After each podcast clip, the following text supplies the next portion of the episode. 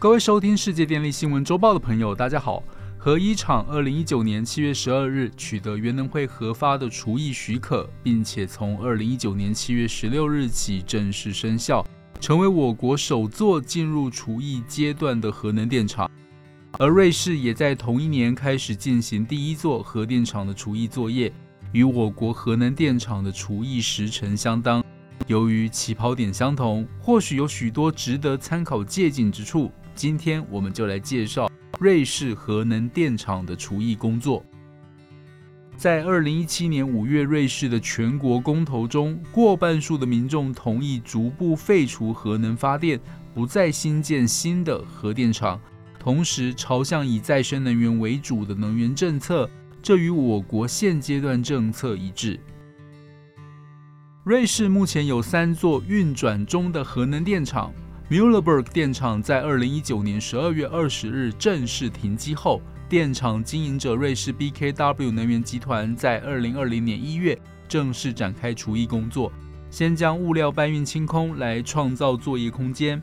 拆除了机房中不再需要的系统组件，移除反应炉上方的数吨材料，并且将所有用过核子燃料从反应炉移至燃料储存池存放数年。用过核子燃料的辐射强度将逐渐降低后，将其在水下拆除并包装，同时也在机房中创造更多的空间来清除其中的放射性污染材料。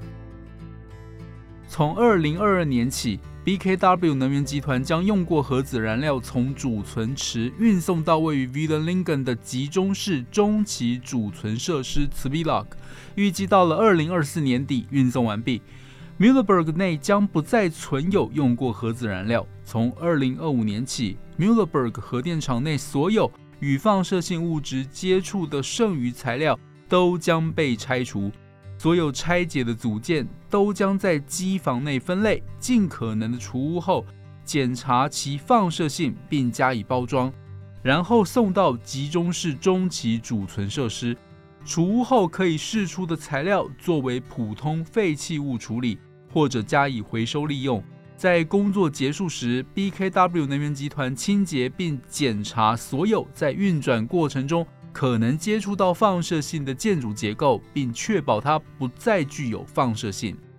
到二零三零年底，Mühleberg 将不再有放射性物质。当确认不再侦测出有危险的放射性射源之后，监管机构将释出这个厂区工作新的用途。未来将是 Mühleberg 厂区的用途是用于工业使用或保持自然状态。再决定是否拆除不再需要的建筑物。瑞士核电厂除役的起跑点与我国相当，但整体除役期程较短，主因就在于它采取了集中式中期储存设施的运作，可供电厂用过核燃料及低放射性废弃物移出厂区，加快除役进程。台电公司未来也将持续积极推动干式储存设施及中期战时储存设施的新建营运，以其后续核电厂除役工作可以顺利完成。以上是本周世界电力新闻周报的分享报道，国内外电力的大小事，我们会持续关注并且跟大家分享。我们下周再会。